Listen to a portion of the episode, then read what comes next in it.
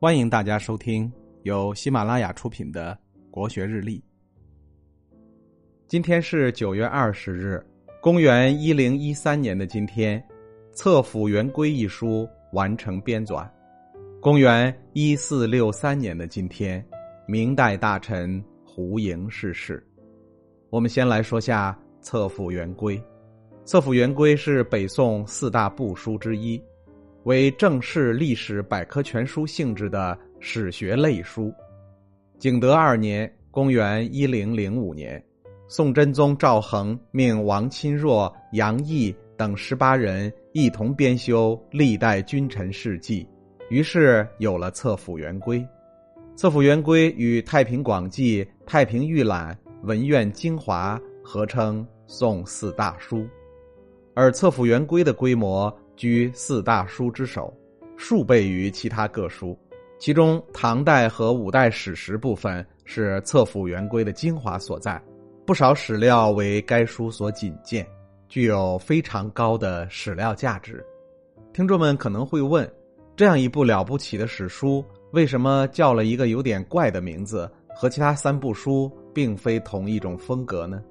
册府是帝王藏书的地方，圆规就是大乌龟，古代用来占卜国家大事，这里就取了一个引申义，引申为。帝王治国理政的借鉴，因此这是一部连皇帝都要读的人生指南。这部书总共有九百多万字，分为三十一部，一千一百零四门，所收史料集中在政治和体制方面，目的是从中吸取治国的经验教训。由于《册府元规》收录了许多不见他书的珍贵资料，因此。它在史料学和教刊学上具有其他书不可替代的作用，它在补史、教史和集遗方面有着特殊的价值。当代著名学者陈元先生便根据《册府元规》补了魏书的残缺，有兴趣的朋友可以找来一读。公元一四六三年的今天，明代大臣胡盈逝世。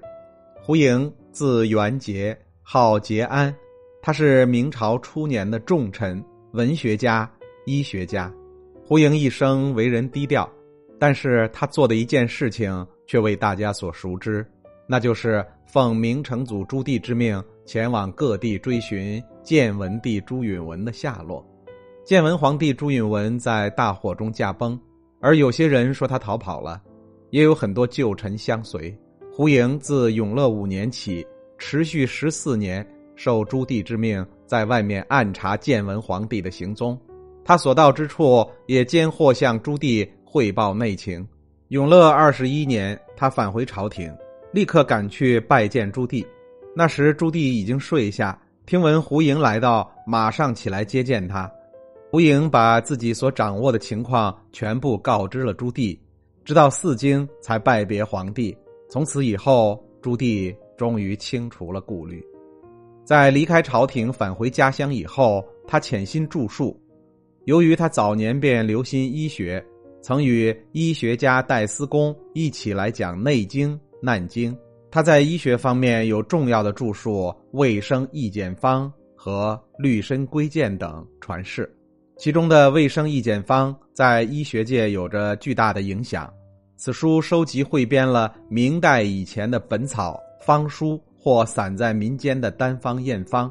胡莹对其中简而易行的方药曾进行深入探讨和临诊验证，力求达到举书可以对症求方、疗疾必须随宜用药的目的，故起名为《卫生易简方》。其中很多验方直到今天还在被广泛使用。今天的国学日历就分享到这里，最后和大家推荐我的新专辑《心态王者苏东坡》，让我们透过东坡先生起伏的人生，走进无比风雅的世界。